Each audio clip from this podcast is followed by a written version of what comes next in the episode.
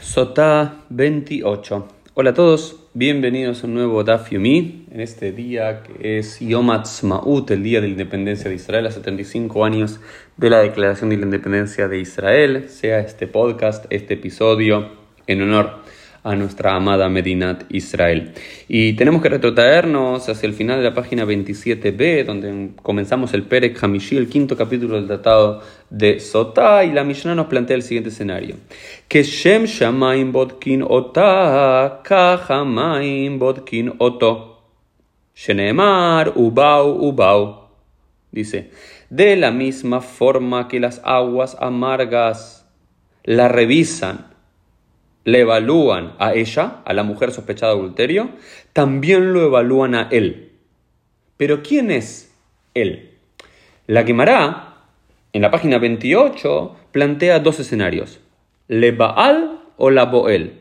También esas aguas amargas sospechan e investigan también la entereza moral y sexual del marido o de aquel hombre con la que se sospecha que esta mujer cometió adulterio. Baal es el marido y Boel es aquel que tuvo relaciones sexuales supuestamente con esta mujer, el otro adúltero. ¿A quién, a quiénes examinan las aguas? Y la Gemara en definitiva se va por la segunda opción, nos dice que es que se refiere al Boel, ¿sí? que se refiere al Boel, pero en definitiva las dos tienen referencias eh, e implicancias alágicas. ¿Por qué? Porque así plantea el Rambam eh, y otros poskim que si las aguas amargas solo funcionan si el marido mantuvo una entereza moral y sexual durante su vida y durante el matrimonio con esa mujer. Es decir, si el marido también es adúltero, si el Baal también es Noef, también es adúltero, entonces Ein Amaim.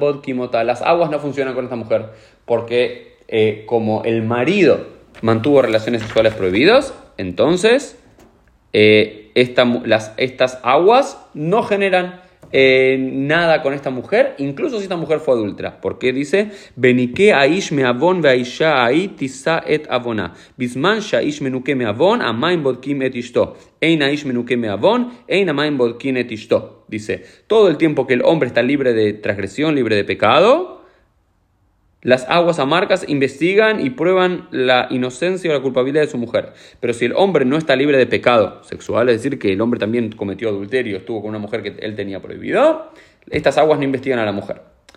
Pero luego nos dice la quemará, la la boel, ¿sí? No, pero en realidad también hace referencia al Boel, que significa que las aguas, tanto como le investigan a ella, lo investigan a él, se refiere al Boel, aquel hombre sospechado de adulterio que dice que Shem Yasura Baal, Kaja la Boel. Como está dicho, si una mujer es sospechada de adulterio, tiene prohibido volver a tener relaciones sexuales y casarse con el marido de turno, pero tampoco puede volver a casarse con aquella persona con la cual ella fue sospechada de adulterio. Y es más, así queda codificado en las fuentes, es el hombre que, eh, a que si bien esta mujer toma las aguas amargas y eh, efectivamente tuvo relaciones sexuales eh, promiscuas, digamos, mantuvo eh, adulterio, engañó a su marido, estas aguas terminan hinchándole el vientre y ella termina muriendo ahí o tiempo después. Y de la misma forma funciona, al parecer de forma mágica, con el Boel, con aquel hombre que cometió adulterio con esta mujer. Ese hombre, si bien no está ahí en el templo tomando esas aguas, en el momento que esta mujer ingiere las aguas, el hombre también muere hinchándose el vientre, hinchándose las piernas, de la misma forma